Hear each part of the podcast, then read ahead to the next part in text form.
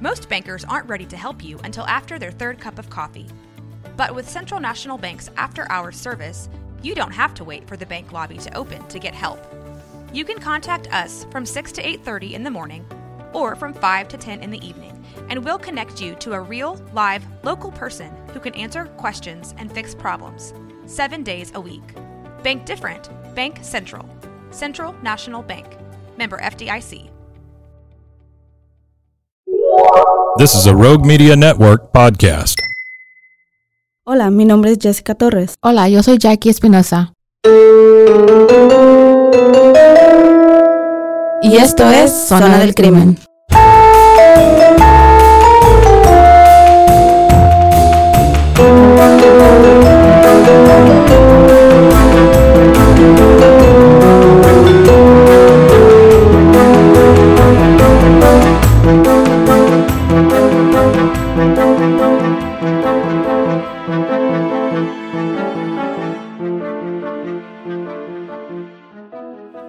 Bienvenidos a otro episodio de Zona del Crimen. Yo soy Jackie Espinosa. Y yo soy Jessica Torres. ¿Cómo ya se- puedo hablar. ¡Yay! Ya le regresó la voz a Jessica. ¿Ya te sientes mejor? ya, ya me siento mejor. ¿Qué era? No sé, güey. Güey, re- ha regresado el cover y está más peor. So. Es lo que estaba mirando. Y yo así de, que, de que me sentí el meme de, ya, güey. Ya, güey. ya, güey, ya, pinche pendejo. Porque también estaban diciendo que este invierno Mm, va, va a a estar- ser uno de los más fríos que Texas ha experimentado. Y es seguro que vamos a tener nieve. Y yo así de que, güey. Ya, el planeta, huesos. el mundo, la naturaleza, todo nos quiere matar, güey. Hasta un pinche Nosotros mismos, güey. Te lo Yes. juro que son consecuencias de años de nosotros mismos, Exacto. pero sí, güey, te juro que estoy en, en, en el teléfono y digo, ya ni quiero ver, Es el pinche TikTok que nos tiene todas ya no quiero mirar traumadas. noticias, le digo, ya no quiero, ya no. Ya, I know. Ay, I no, know. pero- Ojalá y que no esté tan feo porque No sé qué era. la última vez que se puso así yo estaba bien panzona. Bueno, hasta la Ah, fecha. vale. I mean, embarazada. Todavía traes baby, güey. Todavía hace 10 años que... no, no, pues estaba embarazada de, de Valeria y fue en febrero 2021, hijo de su... pero ¿te cayó bien el frío o no? Sí, porque soy bien calorosa y luego, mucho pan- y bochorno. luego Ajá. ajá. Pero güey, nos quedamos sin agua. Se nos Ah, congelaron las pipas, dije, y duramos como, duré como cuatro días sin bañar. Qué asco, pinche ya. Pero ay, bien sentado, o sea, no Pero no perdiste tu electricidad. No, eso sí no. Ok, para los que no sepan, en el 2021, ¿verdad? Porque fue hace dos ajá. años.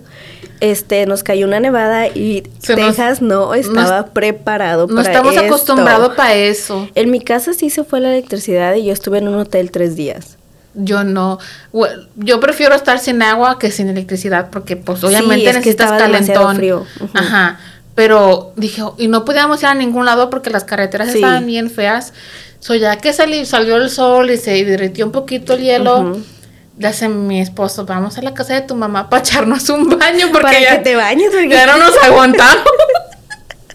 No, ya, ya me siento mejor, pero no sé qué era lo que era. Me duró como tres, casi, lo- casi el mes ya aquí. no mames. Pero el última, la última semana fue cuando ¿Y se me fuiste al fue la doctor? voz. Sí, ¿Y qué te dijeron? aquí te voy a decir. ¿Bronquitis o qué era?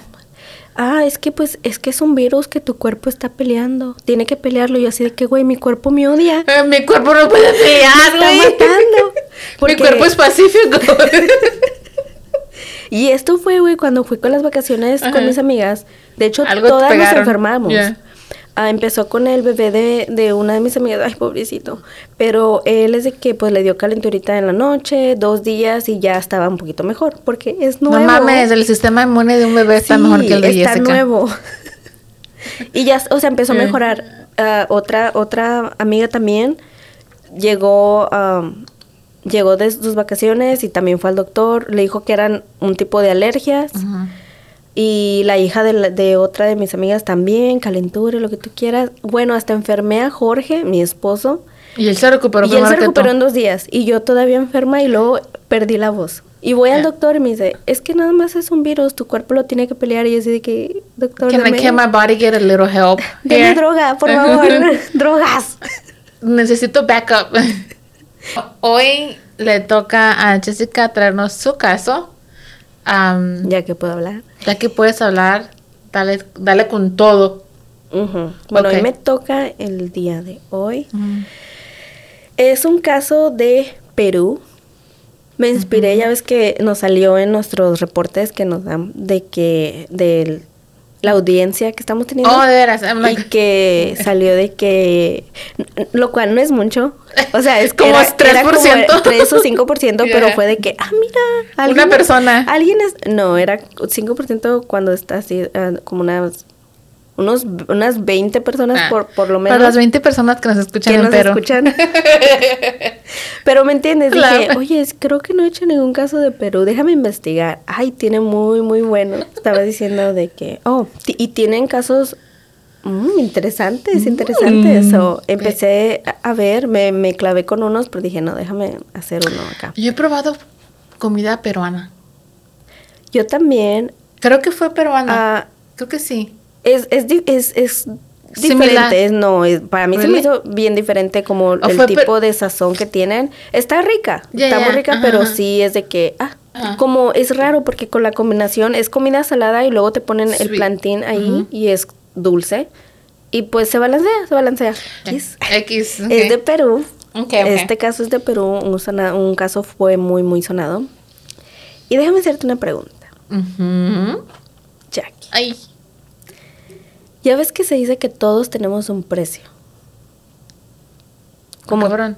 Por el- libra, porque yo costaría. No, güey. ¿A cuánto la libra, doña? Ah, espérame, déjame. Me refiero a que todos tenemos un precio cuando decimos que no haríamos algo y lo terminamos Se haciendo. compra, ajá. ¿Me entiendes? Como confesarías tus secretos más íntimos por dinero. Depende de cuánto. ¿Y a quién? O sea, es lo que te estoy diciendo. Entonces, pero sí tienes un precio, güey. Mm. No, güey, yo ni madre. Yo, yo me lo llevo a la tumba porque me lo llevo.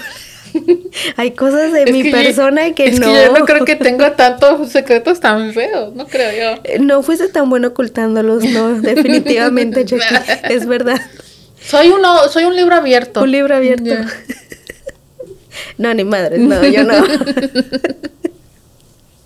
Soy más privada en ese, en ese sentido. Y. Güey, es que hay cosas o, o que no sean tuyas, pero secretos que conoces o que tienes ¿De otras opiniones personas? de otras personas. Pero entonces no son tus secretos, güey. Eso no los puedes deberle. Eres parte de ellos. Yeah. Cuando ya sabes algo, eres parte de ello. Bueno, en mi opinión. Pero bueno, el caso de hoy, más o menos por ahí va, ¿ok? Mm. Se trata de una joven llamada Ruth Talia Sayas, ¿ok? Y les voy a contar su historia de hoy y cómo esto aplica al caso de hoy, ¿ok? El asesinato de la joven, que él por ser prácticamente honesta, güey, la llevó a su muerte, Mm. ¿ok? Este caso dividió opiniones grandemente en, en- en Lima, Perú, ah, porque por un lado causó la indignación de una gran parte de la sociedad, pero que también por la otra parte fue señalada por muchos diciendo que ella misma se había buscado pues su suerte, su propia muerte, por haber sido tan mezquina y ambiciosa, ¿ok? Ruth era una joven peruana que nació en, en un 17 de noviembre de 1993. Fue la segunda hija del matrimonio de Leoncio Sayas y la señora Vilma Rosario Sánchez. Ah, descrita por sus familiares y amigos como una muchacha muy alegre, muy sociable, loquilla, porque era muy espontánea y extrovertida. Le gustaba cantar y pasar mucho tiempo con sus amigos, con sus amistades. Tenía muchas expectaciones y ganas de superarse y salir adelante. Quería com- comerse el mundo a mordidas, como decimos nosotros cuando estás así joven y quieres tratar una cosa y hacer otra y hacer otra. ajá. Y lo cual creo que es el momento de hacerlo. Sí. Cuando estás joven, Sí, y ahorita ya no tenemos la energía para... la energía. Sí, güey, tienes la energía. O sea, es de que. y a las nueve tengo que estar en la cama, en mi casa. O sea, si te aburre algo, o sea, no que haya una edad específica, pero me refiero a que realmente la mayoría de, no- de las personas sí experimenta muchas cosas en su, lo que es en su juventud. Ella tenía muchos sueños por cumplir, entre ellos tener un negocio propio. Ella sabía que en esta vida pues nada era fácil y que necesitaba aplicarse en sus estudios para poder graduar con un buen promedio que le daría más posibilidades pues de tener un buen empleo, ¿verdad? Como su sueño no era trabajar para alguien más, sino tener algún día negocio propio, se inclinó por la carrera de contabilidad y finanzas. Para un futuro, pa- para que en un futuro, perdón, ella pudiera pues poner esos conocimientos adquiridos en, en práctica para su propio sueño. Así que ella realmente pues era muy aplicada y responsable en ese aspecto de su vida, o sea, en los estudios.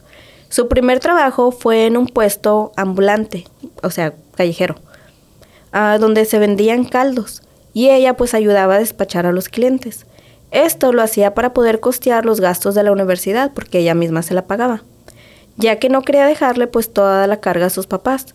Sin embargo, Ruth se dio cuenta muy rápido de que el trabajo era mucho y la paga era muy poca, la cual a todos nos ha pasado.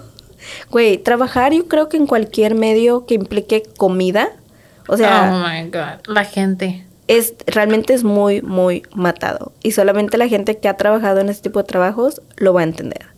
Ujú. Ya ves cuando fue la pandemia de que... Anything in Ay, customer no, no, no. service. En realidad sí. Yep. Porque Servicio la gente son... es de que, hijos de... Ahí, güey, ¿conoces la humildad? Ahí es donde me peleé yo varias veces. Mi mamá agarró el Sí. chungo porque... Na, bájale de es que, huevitos. güey, hay personas So, yeah. que sí, like, they're entitled. Y ya ahorita, like, si voy a un restaurante y le me dicen la espera es de una hora, ok. Exactamente. Si me quedo, si me quiero esperar, me espero y me callo el hocico hasta que es ¿Y mi si turn. no? Nada de que, que, you know, let me speak to your manager, que esto, que lo no o sea, güey. Todos estamos, todos los negocios ahorita están um, short staff, no Ajá. tienen suficientemente personal. So, obviamente se van a tar- tardar. Güey, ten paciencia. Todos están de la jodida ahorita. Like, no, con que tú seas grosero con las personas no te va a hacer que, le, que, se Que te mueva. atiendan mejor o más rápido. más rápido. Especialmente en los restaurantes. Créanme, gente, yo trabajé en restaurante. Y déjenme decirlos, créanme o no créanme, las personas que me conocen saben que yo puedo ser muy cula para muchas cosas. o sea, yo nunca hice realmente como nada en los platos de los clientes ni nada. Güey, pero yo trabajé con gente de que se portaban mamones con ellos. Y, los de la cocina. Sí, a Un huevo. gargajito. O otras cosas, te lo juro, te lo juro. O sea, consejo es de que, mira, Yo por eso soy bien amable y dejo un buen tip. si, o no, sea, si no te gusta, yeah, o pues simplemente vete a otro lugar y ya. tener es todo. paciencia. Ajá. Yeah. Ahora, también entiendo que si están siendo groseros contigo o algo así, Es o- es, diferente, yeah. Es diferente, pero bueno. Ok, so continuamos de que, bueno, ente- entendemos el concepto de que ella decía era mucho, era muy matado y la paga era muy poquita y no le, no le quedaba para, para nada para ella poder ahorrar. Ella quería ahorrar para Su abrir su negocio. Ella buscó otro empleo que le pagaría mucho más dinero sin tanto esfuerzo. De hecho, era en un centro de llamadas de servicio al cliente o un call center, como aquí se le conoce. Al menos esto fue lo que ella les dijo a sus, a sus papás y, a- y sus amigos. Phone sex. Después de un tiempo, se le presenta a nuestra amiga Ruth una oportunidad de hacer dinero en muy poco tiempo y sin ningún esfuerzo alguno. Pero que quedaría en línea de juicio su moral y su juicio, ¿verdad? Es lo que ahorita te decía, ¿cuánto vale, güey? ¿Cuánto vale? Mm, ¿Qué hizo?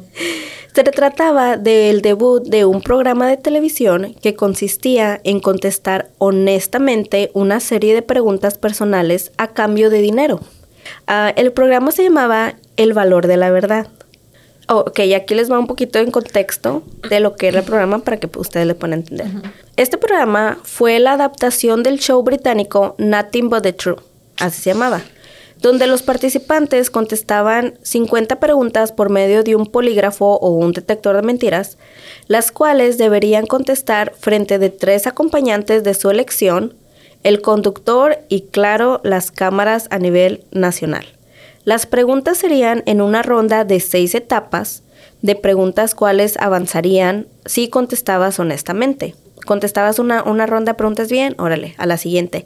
Y Se van haciendo más y más difícil. más, más incómodas, Ajá. más difíciles, más personales, ah, de todo, pero en cada ronda, pues que obviamente corresponde, cada ronda superado, pues correspondía a una cantidad de dinero diferente, hasta llegar al premio máximo que eran de 500 mil soles peruanos, ¿ok?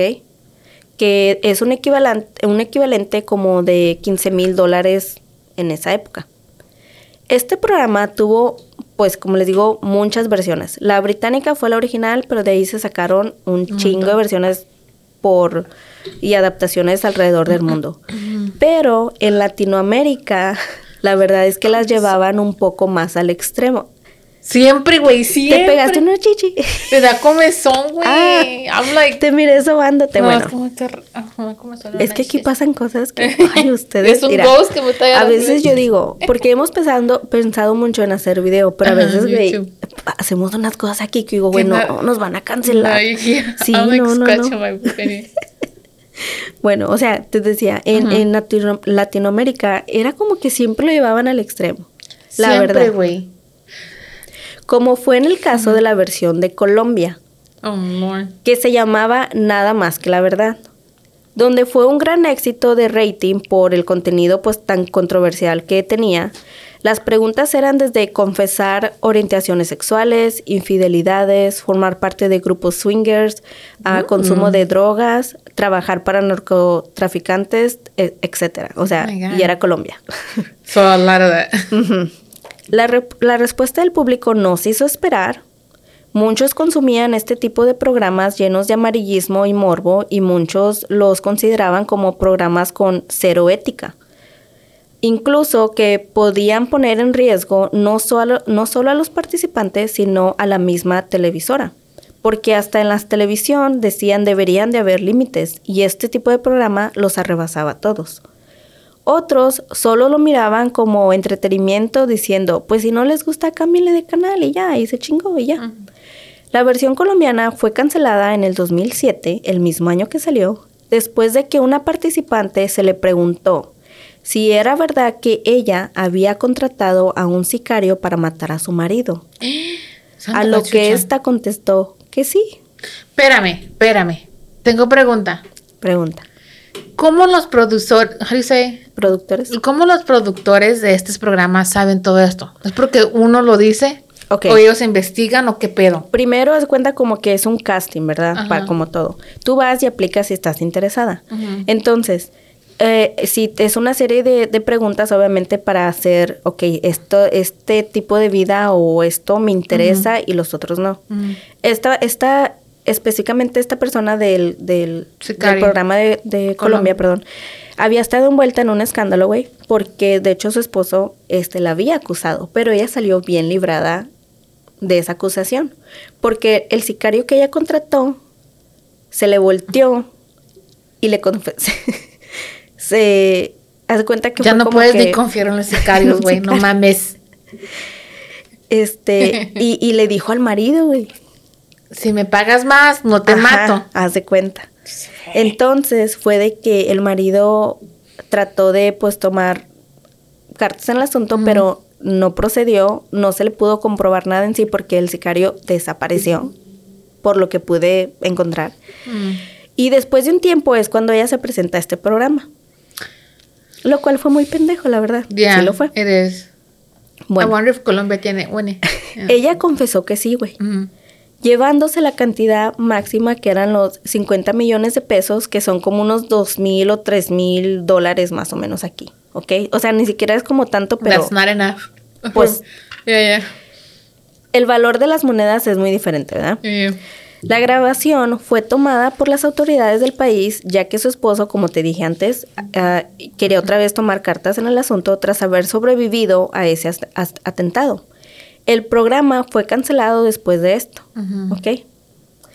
Y fíjate que yo pienso que antes, como en los noventas y muy temprano en los 2000, güey, la verdad, la verdad, Los hay muchos shows. programas, güey, que ahorita You're ni like- de pedo los pondrían en la Yeah, televisión, yeah. Nada que ver. En algunos yo sí estoy de acuerdo como que, ah, they should bring that back. Yeah. ¿Me entiendes? Como, como en TV. Antes tenía programas realmente muy, muy buenos. Um, por ejemplo, había uno que se llamaba True Life y te No, presentaba como escenarios de, o sea, verdaderos de personas Que en su una- diario vivir, Yeah. que tenían adicciones o cómo era vivir con una discapacidad. Este, ese tipo de escenarios. Esos, eh, me refiero a ese tipo de, Yeah. de programas. Pero también había otros que, güey, Jackass. ¿Te acuerdas de, de ese programa? Eso yo nunca lo miré porque me daba un asco, güey. Pero Güey, si, empiezas a si empiezas a volver a de nuevo este Jersey Shore, Güey, sí. I'm like, ¿Cómo permitimos red eso? flag, red Sí, flag. sí. You have, wait, Mike?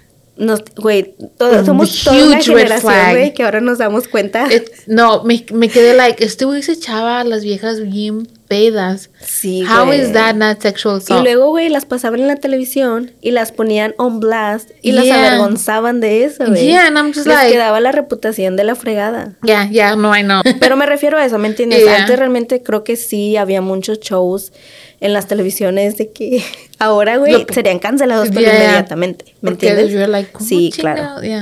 Pero te digo, entonces volviendo al caso, nuestra amiga Ruth decide participar, güey.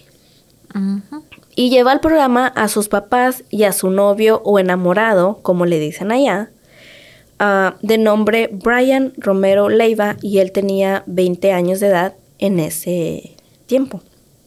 Lo que ahorita te iba a decir de, de que estamos hablando de los programas, güey, Perú viene la icónica, quien no lo, quien no de Latinoamérica no conoce. a- Señorita Laura. Señorita Laura, mi enamorado me engaña, señorita ¿Qué Laura. pasa el desgraciado? ¿Qué pasa el desgraciado?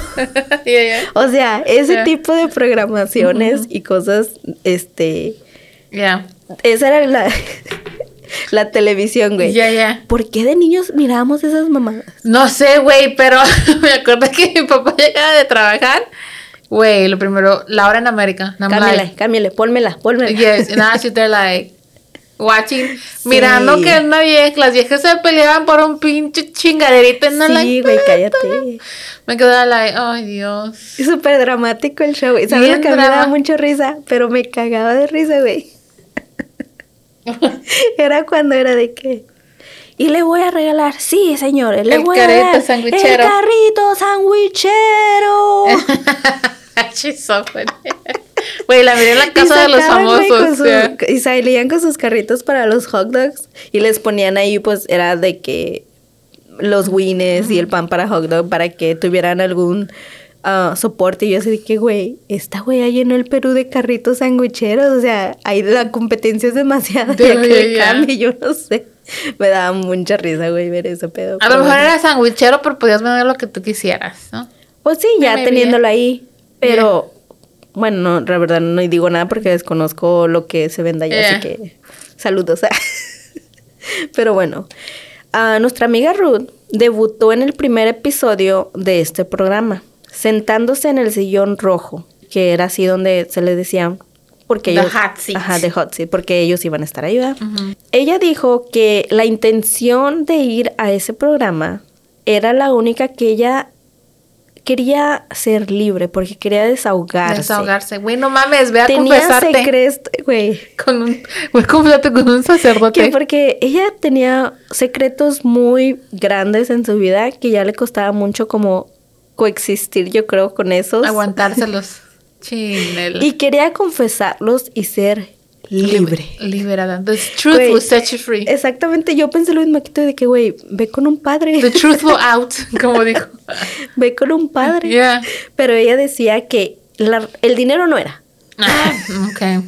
Era porque ella quería ser libre y quería confesar Yeah. secretos que ella tenía. Ajá. Ella, acordémonos que tenía 19 años, la muchacha en este tiempo. Y es así como el 7 de julio del 2012 se transmite el primer capítulo y empezó el programa, que era conducido por el conductor Beto Ortiz, quien también ya tenía una historial en la televisión por muchos escándalos. Era muy controversial también y era como perfecto para que fuera el conductor.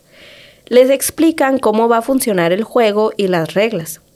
Enfrente de los papás y novio de Ruth se encontraba un botón que ellos podían usar una vez cada uno en algún momento que se le hiciera una pregunta a Ruth y ellos no quisieran saber la respuesta, ellos podían usar como ese botón Como un skip. ajá, para que ella no contestara. And now, a word from our sponsors.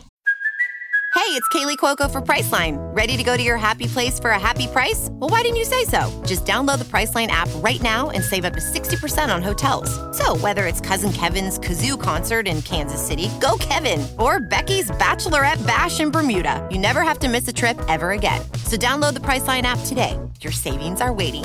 Go to your happy place for a happy price. Go to your happy price, Priceline.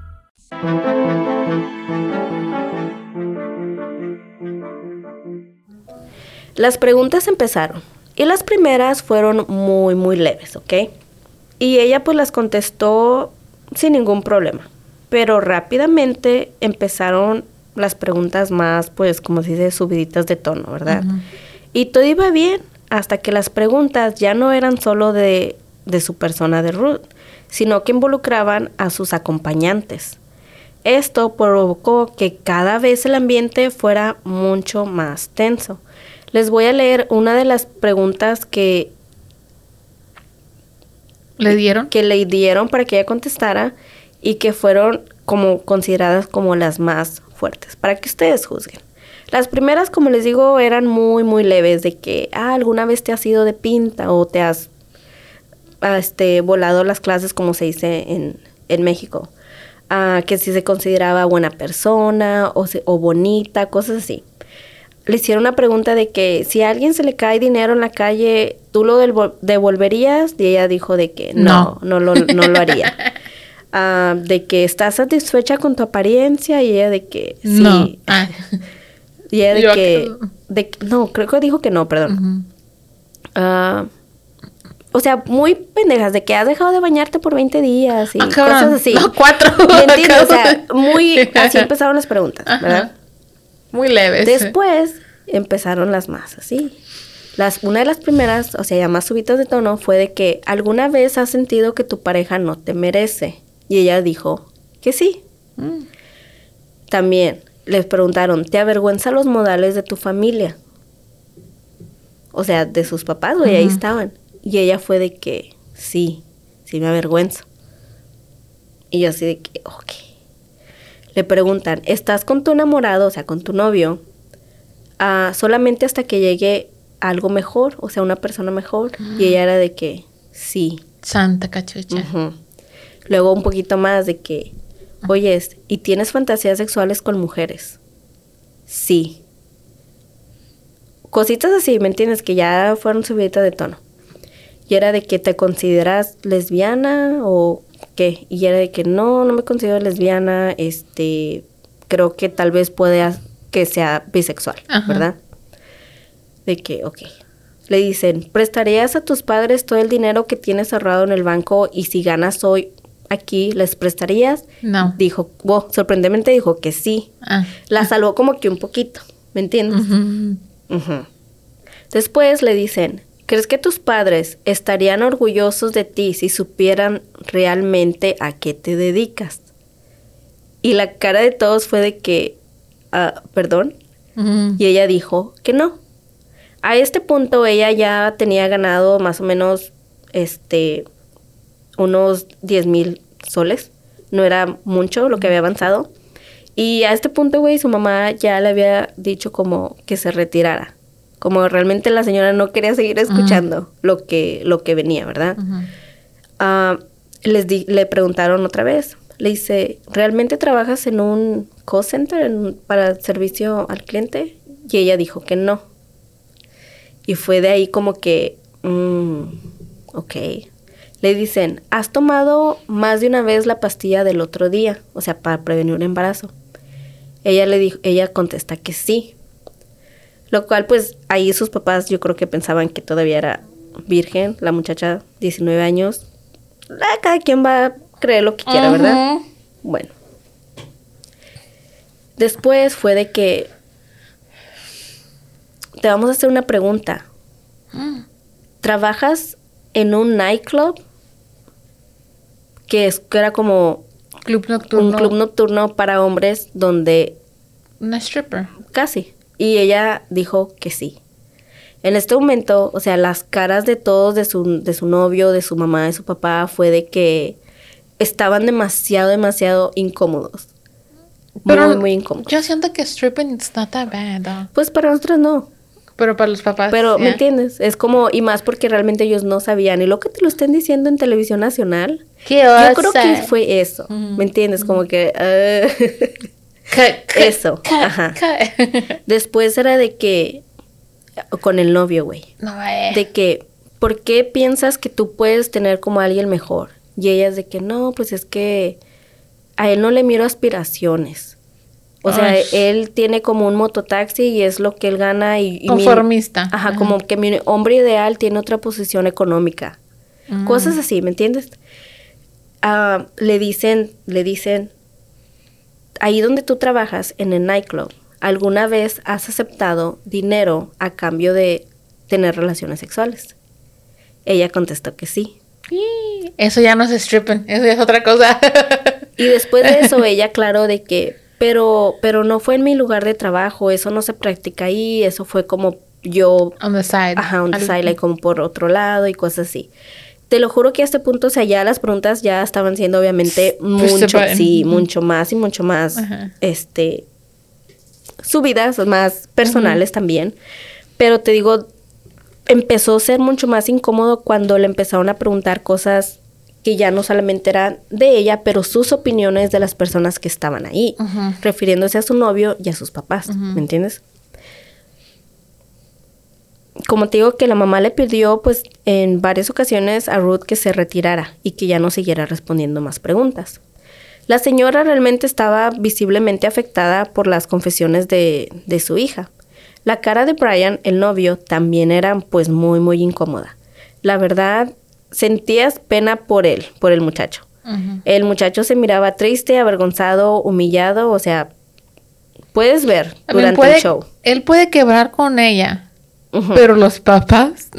Eso también, pero es que sí, sí dijo muchas cosas del muchacho, o sea, yo nomás le estoy dando como Le un- pegó, un le- pequeño le contextito, ajá. Ahí está en el internet, lo pueden mirar. Le dio en su ego. Sí, o sea, conforme va pasando el show, puedes mirar cómo la autoestima y la dignidad del tipo, güey, quedó, o sea, por los suelos. Ella lo dejó por los suelos.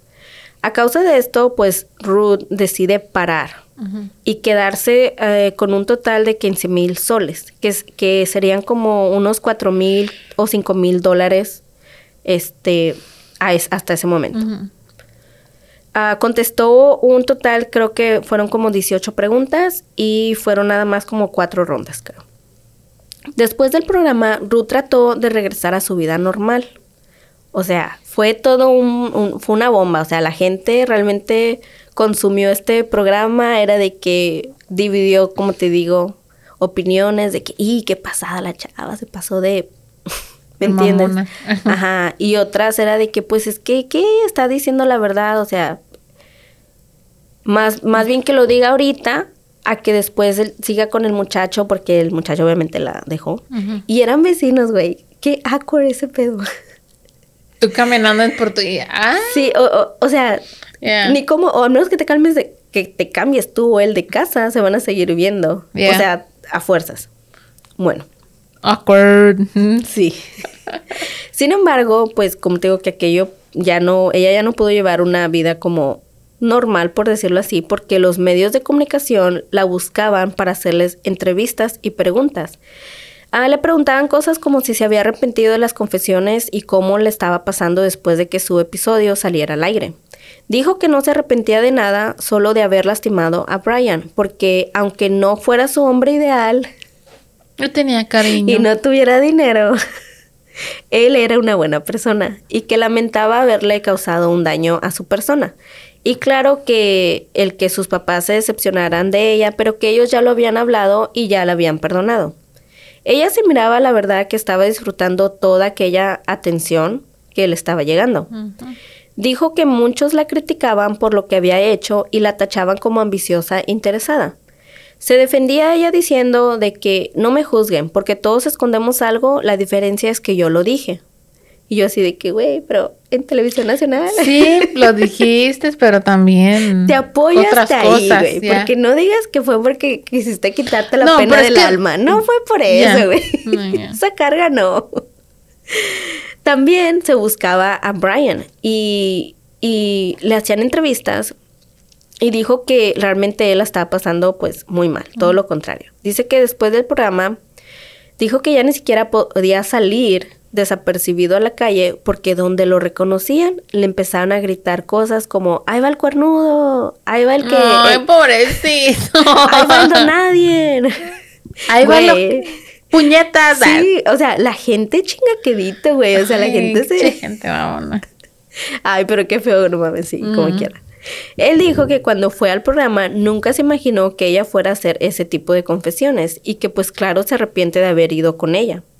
A los dos meses de que saliera el programa al aire y que pasó todo esto, el 12 de septiembre de ese año, del 2012, el papá de Ruth hace una denuncia para reportar la desaparición de su hija, señalando a Brian como el principal sospechoso diciendo que unas semanas antes de su de antes su hija lo había acusado de robo y de ser violento, violento, perdón, contra ella.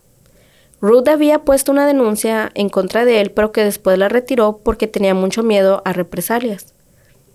En un principio nadie les hacía caso, incluso trataron de ir a la televisión para que corriera más rápido la voz de la desaparición pues de su hija, sin ningún éxito.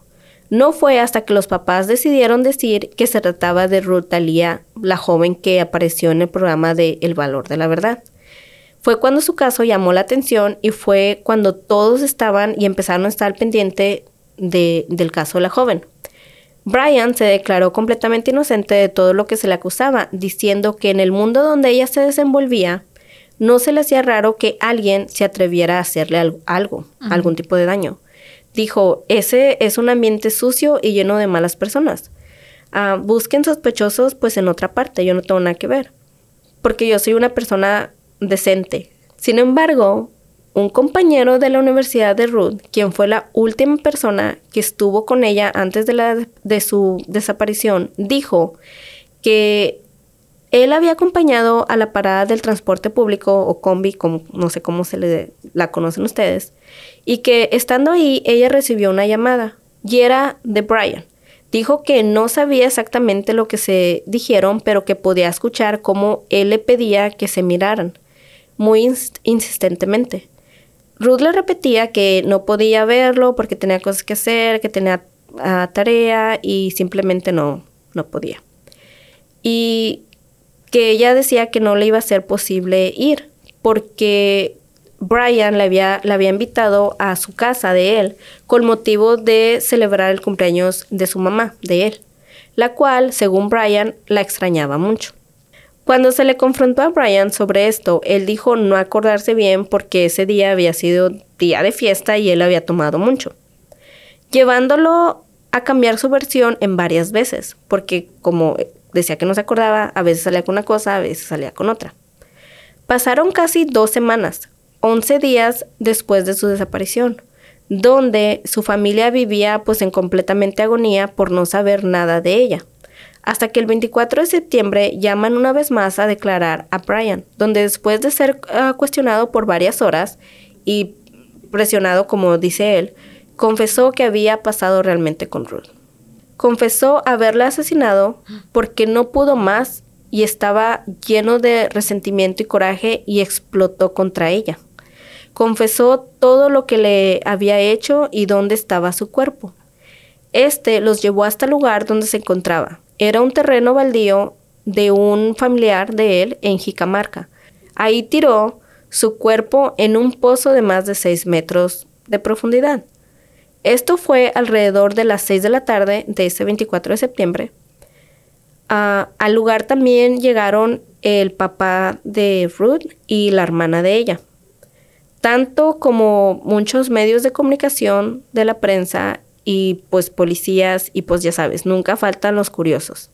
Durante este tiempo, el papá de Ruth no sabía de la confesión de Brian todavía, ni tampoco que él estaba ahí. Todos esperaban afuera de este terreno baldío que estaba completamente cercado. Alrededor de las 9 de la noche, después de casi cuatro horas de excavar, lograron recuperar un cuerpo. Y le permiten al señor, le- al señor Leoncio, así se llamaba él, así se llama él, perdón, papá de Ruth, entrar para que él reconociera el cuerpo que se había encontrado. De hecho, cuando miras el video, porque todo esto estaba, estaba en vivo, güey. Mm. Miras cómo sacan la bolsa del, donde llevan el cuerpo de la, de la Del difunto. Ajá, de la muchacha. Es lo que te digo, güey. Realmente cosas que antes sacaban en la televisión, porque yo creo que ahorita hasta las noticias, güey, te censuran todo eso- todas Güey, esas cosas. en las noticias de aquí, de los Estados Unidos. Sí. En la de México no. Tienes razón. Porque mi esposo mira las noticias de México, también mis papás, me like, Es lo que te estoy ¿por qué están enseñando esto? Realmente que sí. Like, it's horrible. Siempre somos a otro nivel. y no algo de sentirnos orgullosos. Mm, no, no. Pero- Bueno, y lamentablemente, pues, él confirmó que era, que era su hija, que era el cuerpo de su hija. El padre sale completamente desconsolado y sin palabras, como estaba en shock, güey. Mientras era completamente abrumado por la prensa con preguntas completamente, güey, insensibles y sin tener un poco de empatía para él. El señor les pide que por favor le den espacio, mientras se apoya en su otra hija para seguir caminando. De repente el señor no puede más, güey, se cae y cae como en sus rodillas y está llorando completamente desconsolado. Y te digo que se aleja un poquito, güey, de las cámaras, pero las cámaras lo seguían. Y las cámaras, güey, están en su cara. O sea, en su cara, güey. Ni siquiera de que, oh, de, de lejitos. No, estaban ahí. El señor estaba llorando, güey. O sea, en su dolor, completamente desconsolado. Y los medios de comunicación ahí con él, literal. Y cada vez que él trataba como de alejarse, güey, las cámaras igual lo seguían persiguiendo.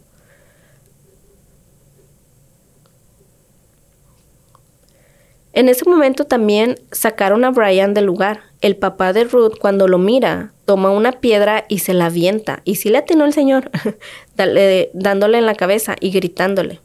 La hermana de Ruth también se le trata de ir encima ¿Al Brian? a Brian, pero le impiden obviamente acercarse, acercarse más a él.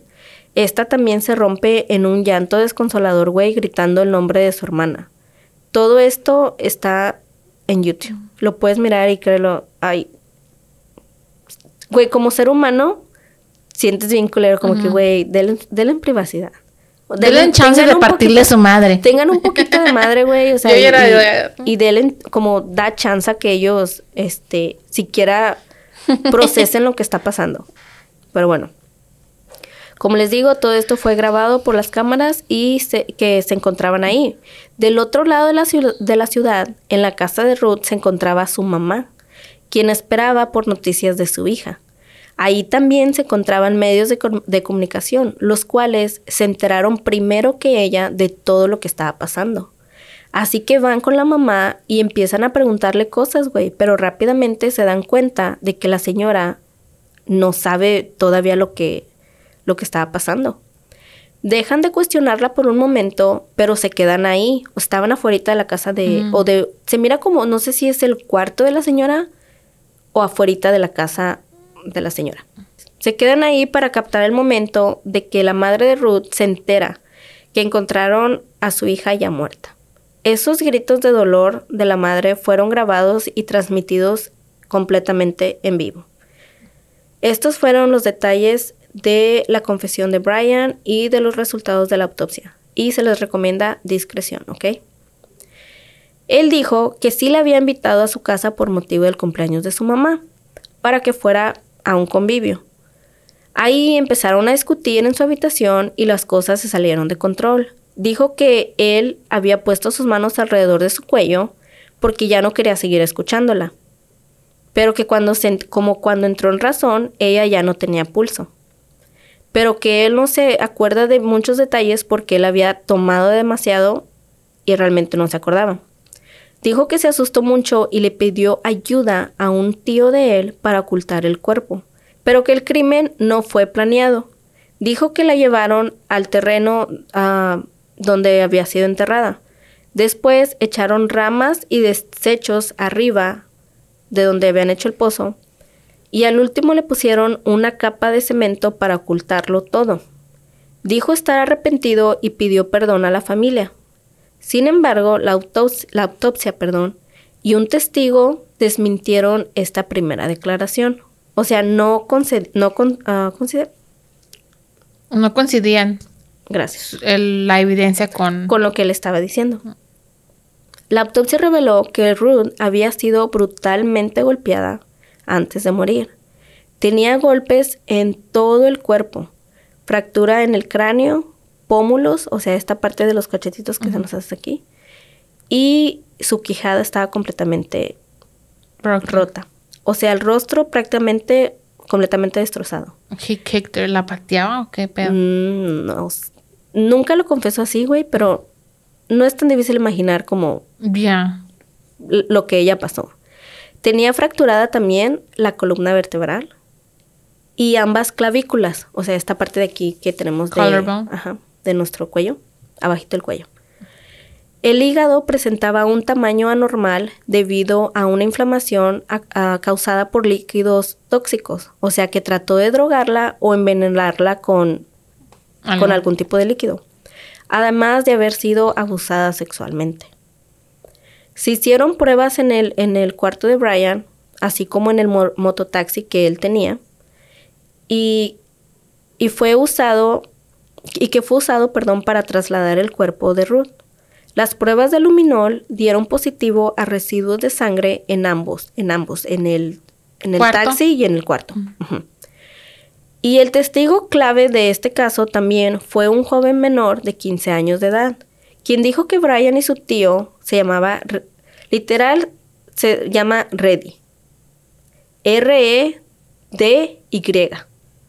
Reddy, así, El tío. el tío. Reddy Romeo. Yo no sé, amigos, compatriotas peruanos, Mm, los nombres están como que muy sacados de películas norteamericanas. Sí. Um, se llamaba Reddy Romero. Le, le- él dijo que ellos dos le dieron dinero a cambio de que les avisara cuando miraran a Ruth cruzar un puente que, los lleva- que llevaba a la casa de, de, de Brian. Y que él así lo hizo, pero que él pensó, él estaba pensando que se, que se trataba de alguna sorpresa romántica para la joven y que por eso querían sorprenderla. Esta declaración dejó claro que el asesinato sí había sido planeado. La familia de Ruth exigía justicia para su hija. Brian también confesó que además del coraje que sentía por Ruth, también estaba enojado porque Ruth le había prometido parte del dinero ah, que ella ganó y que ésta nunca cumplió con su palabra.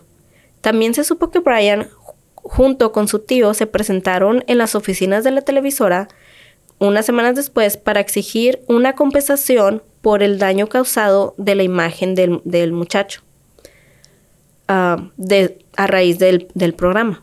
Lo cual obviamente pues no consiguieron nada porque tanto como Ruth como todos los participantes firmaron varias cláusulas y entre ellas decía una que el programa no era responsable de nada ya que ellos estaban ahí voluntariamente. Sin embargo, la imagen del show sí se miró dañada gravemente y también fue cancelado. El primer episodio. El primer show, no, salieron más episodios después Ah. porque esto pasó dos meses después. Ok. Pero después de que salió todo esto a la luz, el programa sí fue cancelado. Después de un tiempo regresó al aire, pero con la diferencia de que los participantes ya no eran civiles comunes, o sea, personas regulares, sino que eran personas del medio artístico, cuales vidas no eran privadas, y todos los diálogos y preguntas ya eran previamente pues aprobados por los artistas, o sea, ya estaba como más, ya no era espontáneo, y ya todo estaba planeado, todo lo que iba a salir. El dinero de, de que Ruth ganó en el show, ella ni siquiera lo pudo cobrar en vida. No se lo habían ni dado. Y después fue entregado a sus papás y ellos lo donaron. Ellos no querían ese dinero y ellos donaron el dinero a una casa de beneficencia para niños. El juicio empezó en contra de Brian este, y de su tío, pero tardaron dos años en finalmente darles una, una condena. En el año 2015 ambos fueron sentenciados a cadena perpetua. Los papás de Ruth estaban felices con esta sentencia, sin embargo, en el año hace poquito, en el 2021, hubo un cambio y la condena también cambió. y les dieron 33 años a Brian y 30 años a su tío por ser, según ellos dijeron, el instigante y aconsejar a Brian. O sea, él le metía muchas cosas. Él era el que le metía cizaña de que, ¿a poco te vas a dejar por esa vieja? ¿Vas a dejar que se burlen de ti así? O sea, como lo manipuló de cierta manera. Le decía que no te vas a desquitar, no te vas a desquitar. Vas a- ya. Y en un principio Ryan trató, Brian, perdón, trató de dejarlo como afuera, pero después ya le fue imposible que no fuera impli- implicado. La familia aún busca apelar esta nueva condena y esta, esta nueva condena que se les que se les aplicó a ellos. Ellos quieren que vuelva a ser lo que es cadena perpetua, right? Pero este su mamá de hecho canta, era es como cantante y tiene varias canciones dedicadas a su hija después La mamá de Ruth. de, de, este de su muerte. La mamá de Brian hasta el día de hoy ah, no cree que su hijo haya sido capaz de hacer eso. Pendeja, lo confesó. ¿Qué más quieres? De hecho, en un momento también se creyó como que había mucho más implicados, incluyendo a la mamá de él, porque pasó en la casa de ella, en la planta de alta, y pensaban que era como imposible que no se hubieran dado cuenta. Pero nunca se le acusó fue como sí, no mames. Imagínate cargar todo un cuerpo, pasar por la sala y tomar. Sí, porque él lo bajó. O era el sea. segundo piso. Yeah. Pero este fue el caso de la, la historia de, de Ruth y Brian. Y que por ser honesta, decirlo así, la llevó a su muerte. Mm. Ahora,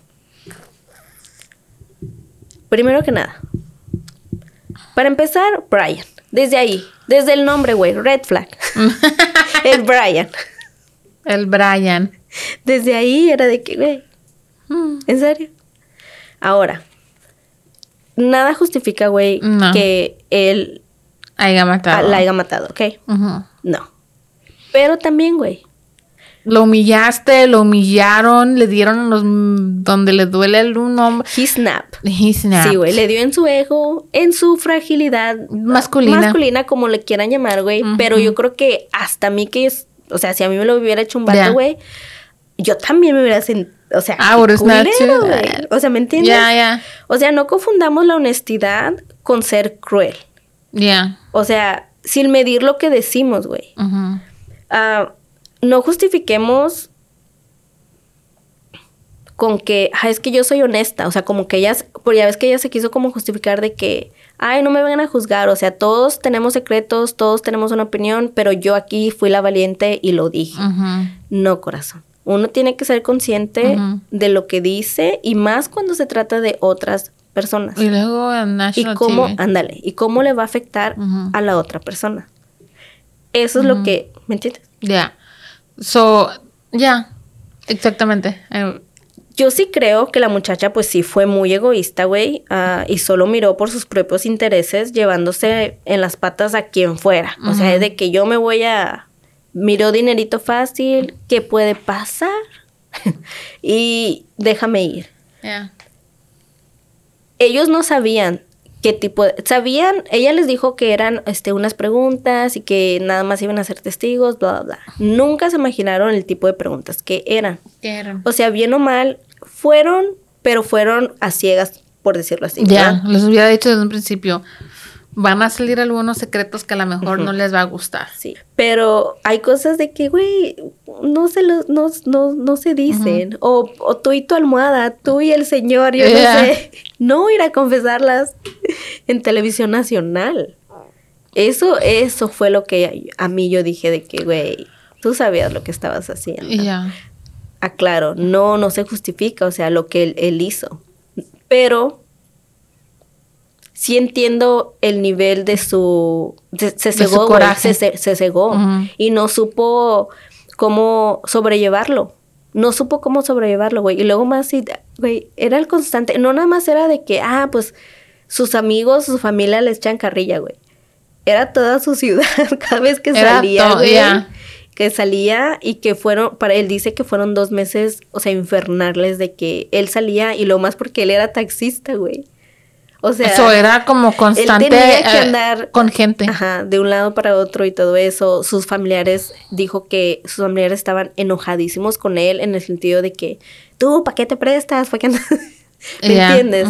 O sea, realmente no supo cómo sobrellevar las cosas. Eh, fue demasiado, fueron emociones que no supo procesar, ¿ok? Y luego con el tío ahí, con el diablito en el hombro, diciéndole, metiéndole. ya. Cizaña, tratando de Menos. que, ok, vamos a ir allá y vamos a hacer un pedo para que a ti también te den dinero, tú también participaste. So, el bla, tío, bla, bla. pregunta, ¿el tío también lo ayudó a planear? ¿O él lo planeó y ya después le pidió ayuda al tío? No, fue planeado entre los dos. Ok. Fue planeado entre los dos. De hecho, los dos fueron quien él él sabe que Brian fue el que lo que la estranguló, por decirlo así. Pero entre los dos la golpearon. Entre los dos la violaron. O sea, güey, estaba súper fuerte. Porque a pesar de todo, o sea, no estoy diciendo que la chava se lo merecía. Fue una muerte horrible.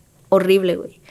Y luego eso le destrozó la cara era porque él se sentía, ella dijo en el programa que ella se sentía mucho mejor que él. O sea, que ella se sentía más bonita y que podía aspirar a algo mejor que él. Que él era un 7 y él era, y Ah, ella y era un 10. 10, haz de Ajá. cuenta. Sí, lo dijo en el programa. Y luego porque, o sea, eran nervios y ella se reía de los nervios, pero sí se miraba como que bien culero. sí se miraba.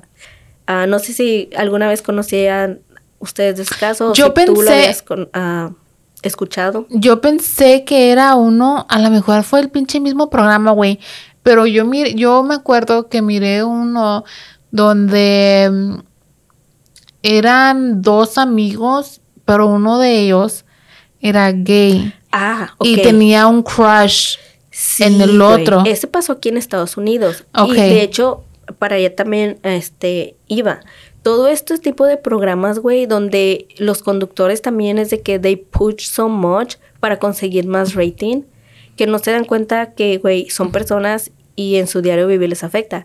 Yo me acuerdo de ese caso, también lo miré. I think, eh, yeah, pero De hecho- por eso pensé que era like, wait a No, minute. Pero de hecho, este caso que tú estás diciendo lo mencionaron en este mismo caso Ujú. cuando estaban dando noticias, ya después de años de que, o sea, por todo lo que había pasado el programa y cómo había, muchos programas así, amarillistas y cosas así, de que del que tú te estás refiriendo es de que le confesó en televisión nacional que Que era le- gay y que tenía un crush que le gustaba. que le gustaba. Puedes ver visiblemente al hombre completamente incómodo, él no Yeah. sabía ni qué pedo, fue y era constantemente acosado también por él, por, por la persona que, que, tenía un crush. El vecino lo empezó a acosar como de que, o sea, ya no se sentía incómodo, cómodo de que él, le hablara o fuera a su casa, cosas así. Ah, ok, Y se sintió tan incómodo, no lo supo sobrevivir. Eran otros tiempos, te digo, no, lo, no se justifica, güey. Hombres, un hombre seguro de su se- sexualidad no se va a sentir no se intimidado. intimidado por otro hombre que sea gay. Claro. Calm, calm down. Pero, pero, aquí lo que yo digo es de que una cosa es de que, por ejemplo, si tú vienes y me dices, ay, güey, o sea, como que, como que, y ¿Cuál? ticos mapico. ¿Me entiendes? O sea, como que estoy sintiendo como feelings por ti o lo que sea, lo, que tú quieras. Güey, yo simplemente digo, sorry, No, o tú a mí, no, no Sorry, me siento así. you, me. Ah, no me siento así, o sea, y ya, ¿me entiendes? Claro que si tú te pones a ser Más agresiva. más agresiva, o sea, ya insistir a insistir, entonces, Entonces- es cuando yo me voy a sentir incómoda. ¿me entiendes? Pero eso fue, eso sería de cualquier sexo, mu- hombre, Hombre o o mujer, mujer. no importa. Pero pienso que él realmente fue lo que pasó en eso de que él se sintió, porque lo consideraba su amigo, en realidad eran, eran amigos. Sabía, creo que era homosexual, pero no sabía que él le, Le le atraía o le ajá. atraía, pero sí, te digo, los shows amarillistas Damn. No miden consecuencias, como dicen, hasta en la televisión tiene que haber restricciones y, y mirar qué tipo de contenido consumimos, la verdad. Pero bueno, les doy las gracias por haberme escuchado y dejar que traiga este caso. Gracias por haberme escuchado, Jackie, a todos ustedes. Recuerden a seguirnos y seguir apoyando, se los agradecemos. Y yo soy Jessica Torres Y yo soy Jackie Espinosa. y esto fue Zona del Crimen. Hasta la próxima. Adiós.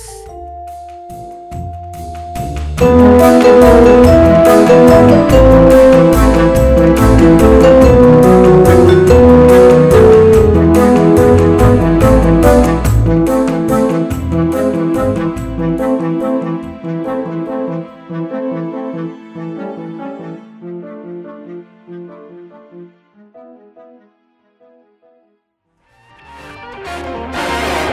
has been a Rogue Media Network production.